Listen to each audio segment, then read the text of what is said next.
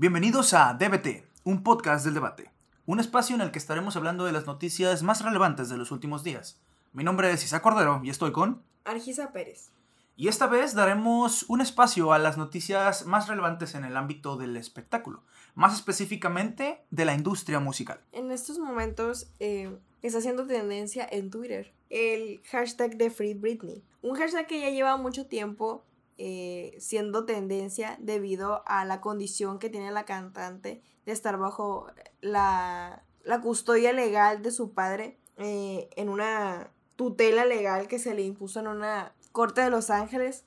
Es por ello que la cantante ha, luchado por medio de redes sociales a que se dé, a que se hable sobre este tema y le puedan dar eh, legalmente su libertad. Inició como un movimiento de sus mismos fans para poder liberarla, como ellos dicen, y que ella pueda decidir sobre su cuerpo, su carrera y su propio dinero y su vida. Eh, en el momento es tendencia ya que se realizó una, una reunión con un juez de Los Ángeles eh, ante la corte y Britney dijo oficialmente por primera vez que quiere ser libre, que quiere romper esta, esta tutela legal que tiene con su padre. Y pues entre muchas otras eh, declaraciones que dio ante la, ante la corte, está que ella quiere hacer uso de, su dinero libremente y no tiene por qué eh, estarle reportando a su papá una persona pues que es en cierto caso muy ajena a, a lo que es su carrera y sus propias decisiones todo lo que va a hacer y entre las declaraciones controversiales está que ella eh, pues dice que quiere tener el control de su cuerpo para poder tener más hijos. Esto es porque menciona que tiene pues un, un anticonceptivo que no, que no la deja volver a casarse y volver a formar una familia, que es lo que ella quiere y, y pues es una de las declaraciones controversiales que se están manejando eh, por medio de esta red social en la que el hashtag Free Britney ha sido otra vez tendencia, no solo en México, sino en varios países. Pues es conocido que Britney Spears desde muy joven, desde que inició su carrera, ha sido una artista bastante polémica, ¿no? Pero desde los últimos dos años, desde el último par de años, eh, esta tendencia de Free Britney es algo que ha repuntado en las redes sociales porque hay muchos fans incluso comunidad que no necesariamente se consideran fanáticos de ella, que la apoyan, que consideran que es un abuso de poder lo que es lo que hay encima de ella.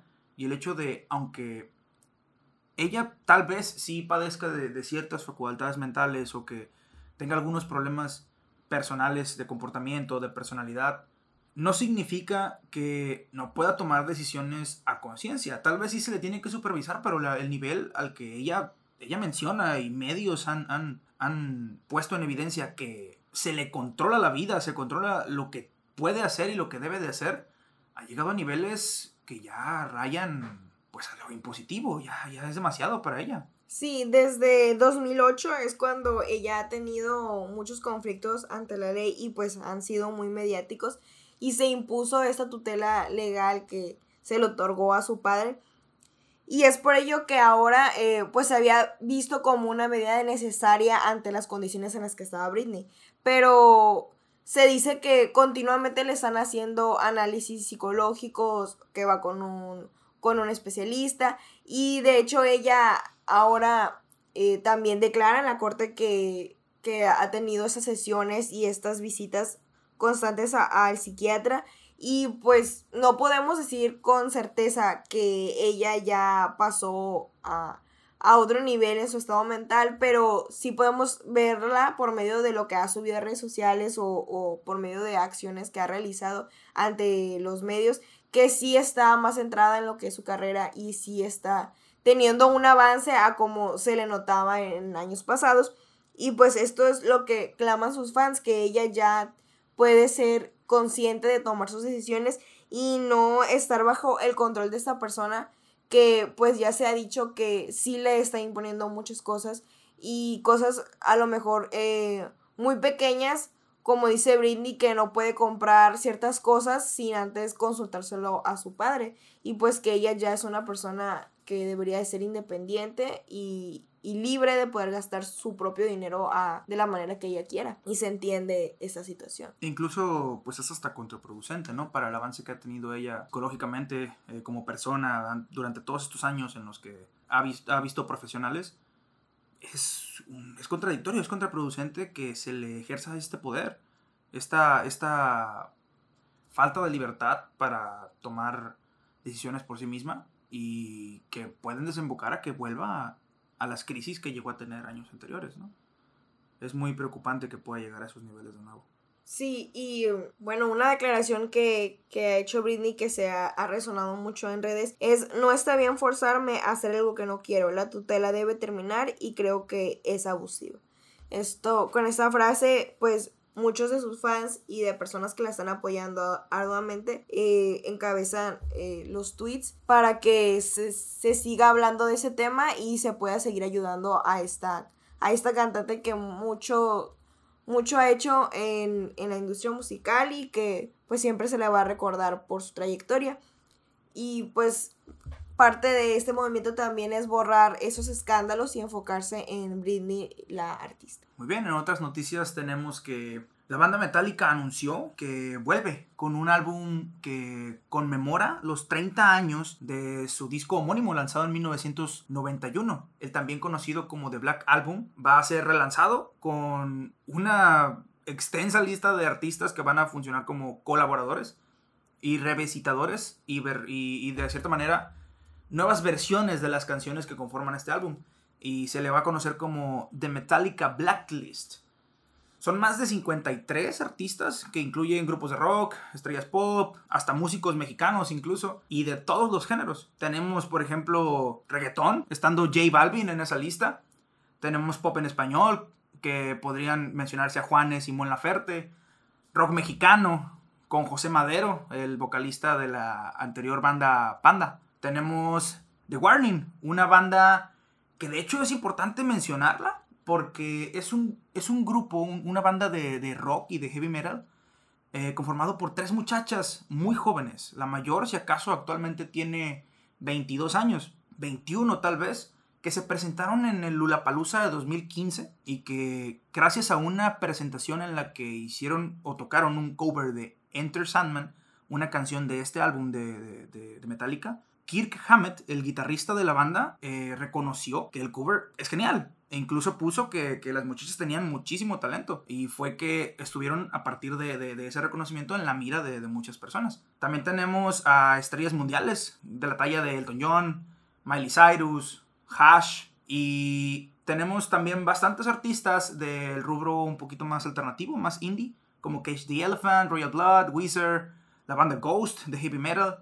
Corey Taylor y Phoebe Bridge. Eh, este álbum se lanza porque cumple 30 años de haberse lanzado en 1991 y es uno de los álbumes más emblemáticos de la banda. Tiene las canciones, unas, bueno, un repertorio de canciones que es de los más conocidos de ellos y, pues son éxitos que han, que han arrastrado desde esos años. Y pues actualmente ya se lanzó, eh, ya se lanzaron dos canciones de, este álbum que va a conformarse de una larga lista de tracks.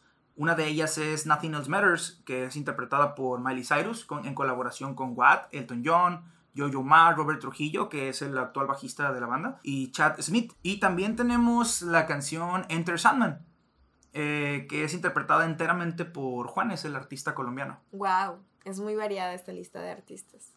Sí, la verdad, eh, pues va a ser un álbum bastante interesante y considero que pues es una buena estrategia, ¿no? Es una buena estrategia para revivir canciones eh, muy emblemáticas de la banda. Sí. Y a la vez atraer nuevos públicos. Sí, se me hace interesante más eh, que haya artistas de, diversos géneros involucrados, como J Balvin, de reggaetón, y varios de, pop, y varios de, también este rock, pero no, no del estilo de, de Metallica. Me, me, parece peculiar. A mí se me hace bastante interesante que artistas justo como el que mencionas vayan a colaborar en estas, en estas nuevas versiones de las canciones de este álbum.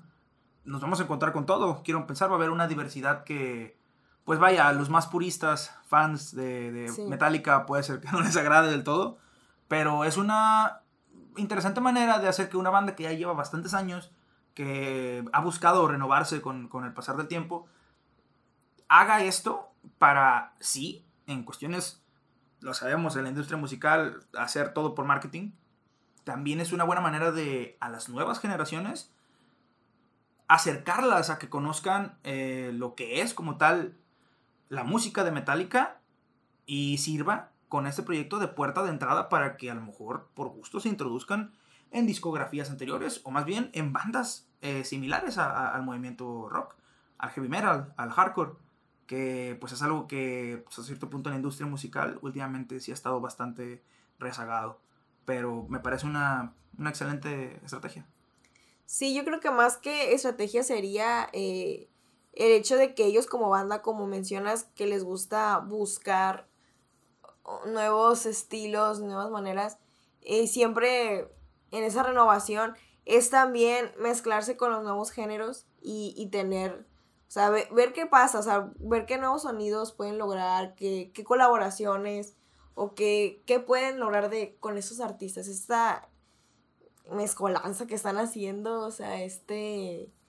Esta diversidad. Diversidad, sí, o sea, es la mezcla que, que sea para que algo bueno salga de la música. Sí, claro, algo puede generarse catártico tanto para ellos como para los artistas que colaboran. es una excelente idea. Bueno, continuamos con artistas que se han renovado.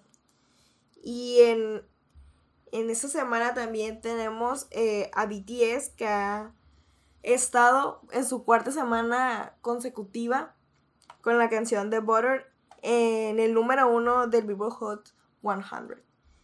Esta canción, Butter, salió el 21 de mayo y debutó en el número uno de esta lista y se ha mantenido por cuatro semanas, siendo el grupo eh, número 13 en lograr esta, ese récord desde el 98 que lo obtuvo Smith con I Don't Wanna Miss a Thing. Entonces ellos, ellos se convierten ahora también en el primer grupo coreano que puede romper este récord. Entonces, pues es un hito que, que se está logrando esta semana. También, y, pues se han posicionado, se han mantenido en esta lista y en las demás eh, del, del mismo Billboard como es el, top 200, que han estado en el número 2, y también encabezando el, top de ventas de la semana con el número 1. Llegaron prácticamente arrasando con todas las posiciones, ¿no? Son, Así es.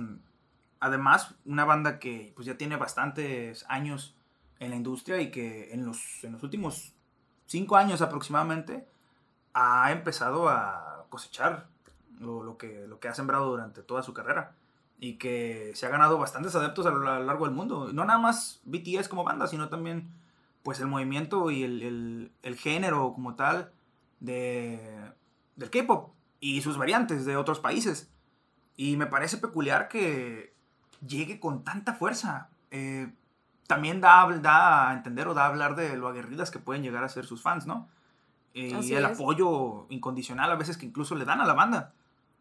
Por ahí incluso leí eh, una cuestión de que hubo una confrontación entre ciertos fandoms en los que las Army, como se les conoce, pues vaya, apoyaron con todo a, la banda BTS e hicieron que las posiciones que antes estaban dominadas por Olivia Rodrigo después de sacar su álbum debut Sword cayera. Y esta nueva canción de, BTS prácticamente superó en todas las listas a, al artista que está debutando. Así es, esta canción Butter es su segunda canción totalmente en inglés y ha, hecho que su fandom Army esté apoyándolos con todo. Eh, Dynamite nada más estuvo tres semanas eh, también debutando en el número uno en esta lista de Billboard, pero ya Butter la ha superado y es por ello que, que las Army le han dado tanto apoyo para que ellos sigan, continúen eh, cosechando más, más récords. cumplen ocho años, cumplieron ocho años este 13 de junio y es por eso que también fue una fecha muy especial para ellas, este, este lapso de celebrarlo, eh, es, este aniversario y darles eh, como recompensa estas, estas semanas en, en esta lista que para ellos es muy importante. Claro, es una manera de ampliar su público. Eh, es, es. una manera de introducirse a una industria musical. Posicionarse en América. Ah, exactamente, de, de entrar a una industria que ya está bastante saturada y que ya tiene pues las figuras especial, específicas que, que dominan como tal la industria por este lado de- de- del mundo.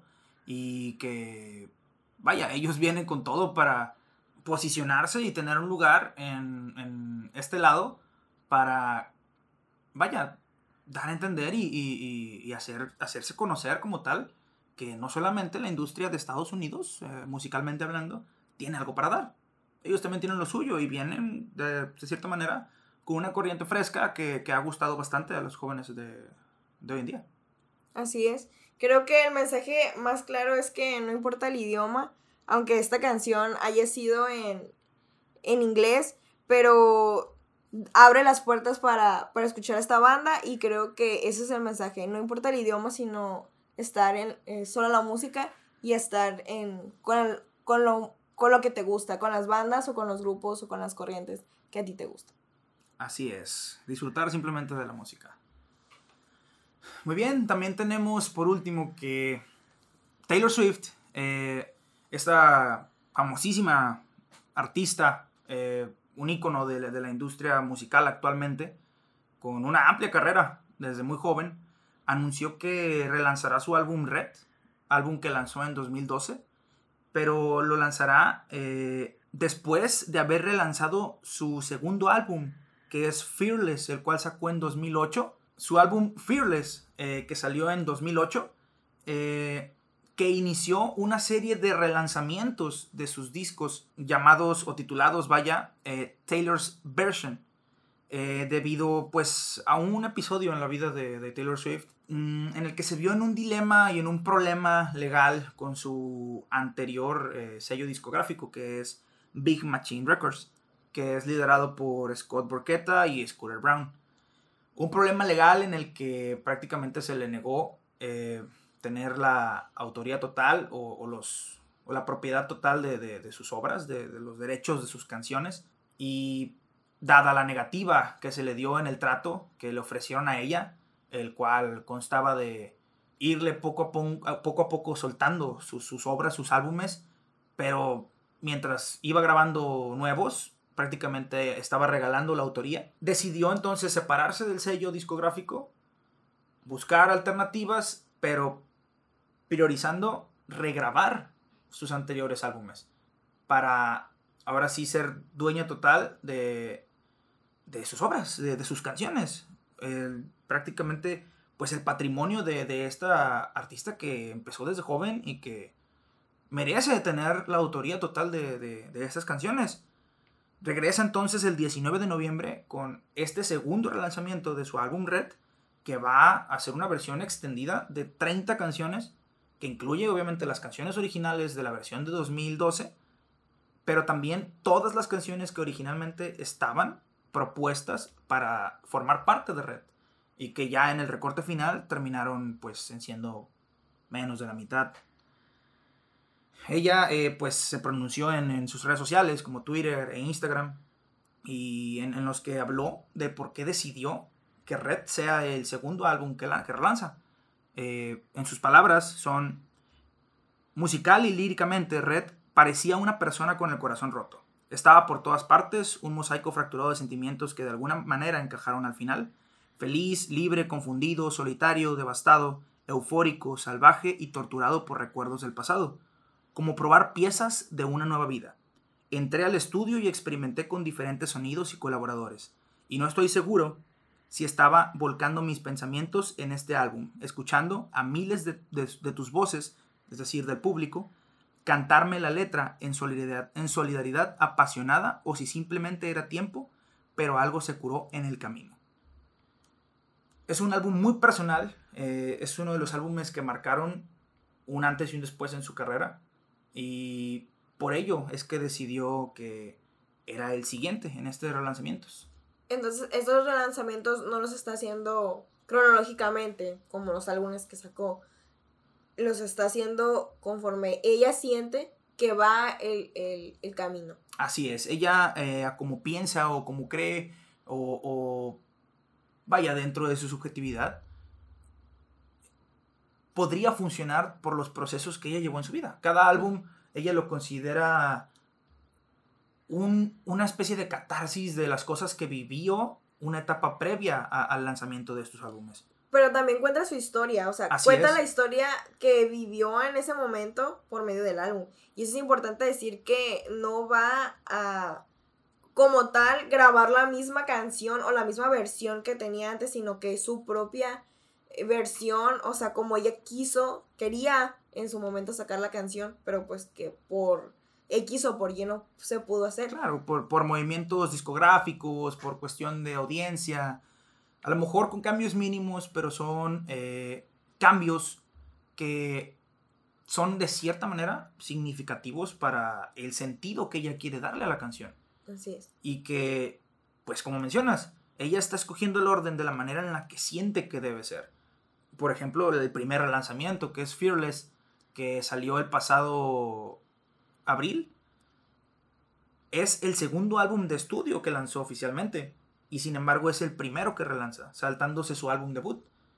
Pero no significa que no vaya a sacarlo después. Simplemente decidió sacar Fearless porque es tal vez uno de sus álbumes más, más conocidos. Actualmente no el más vendido porque ya hay otro que, que, vendió más que, que, su segundo álbum que es Fearless. Eh, pero es un álbum que en, e, para ella refleja todo eso que por lo que pasaba en, en, la cuestión en su cuestión introspectiva al ser una adolescente que estaba pues vaya en el estrellato que estaba pasando por una etapa eh, por la que todos pasamos de confusión de amor de estrés de personalidad pero bajo los reflectores. Así es, bajo el ojo público. Bajo el ojo público exactamente y es por eso que ella decidió sacarlo. Sacar Fearless como primera opción y ahora va con Red, que es un álbum pues muy personal, en la que hubo una evolución y un salto a nivel artístico pues muy grande. Eh, pienso que lo malo de, la situación que ella pudo vivir, este, la llevó a, hacer, a tomar esa decisión. Pero lo bueno es que dentro de, de todo este caos, los fans son los que han podido beneficiarse, como quien dice, de que ella esté sacando esas nuevas canciones, de que ella les esté compartiendo nuevos, nuevos temas, nuevos momentos, nuevas experiencias. Y en este álbum, sobre todo que va a ampliar la lista de canciones que tenía el álbum original, pienso que también les comparte por medio de esta elección de los álbums nuevos pensamientos que ella tiene y experiencias también y pues les da en cierta forma esperanza de que puedan mejorar día a día en sus propios procesos porque al volver a sacar lo mismo es como decir eh, que no se está renovando pero en realidad ella está evolucionando conforme va sacando estas nuevas versiones, estos nuevos álbumes. Y creo que eso es muy bello que comparte con sus fans y, les diga en cierta manera que no están solos en este proceso también porque ellos también la están apoyando por lo que ella pasando, por estas, como tú dices, situaciones negativas que le pasaron, que la llevaron a salirse de su disquera, pero que en cierta manera la llevaron a crecer como artista. Así es, es una manera de recapitular pues episodios o capítulos en, en la vida que pueden llegar a una a hacer que una persona tome decisiones o se incline por cuestiones que no necesariamente son las más buenas o las, o las más correctas o que te sitúan en momentos de crisis como el que ella llegó al momento de darse cuenta de lo que estaba ocurriendo a nivel legal y, con su obra, con su arte en esta discográfica, pero pues de algo, de algo siempre se han, vaya, caracterizado los Swifties, que son sus fans, de estar constantemente apoyándola. Por más que le tiren a ella eh, negativamente, por más que la critiquen, por más que le hagan malas jugadas, independientemente de lo de Big Machine Records, están ahí constantemente para darle el apoyo y para hacerse notar, para ver que son un fandom que creen en la capacidad de ella y que bueno, se ve reflejado en actualmente en la posición que tiene en la industria musical, en la cantidad de premios que ha obtenido repetidas veces incluso de algunos y los récords que ha roto e incluso las menciones y, y, vaya, pues es una persona que ya está, dejando, ya está dejando un legado para, para las futuras generaciones. Así es, qué bello. Muy bien, pues hemos llegado al final de esta edición de DBT, un podcast del debate. Mi nombre es Isaac Cordero. Yo soy Argisa Pérez. Y nos escuchamos en la próxima.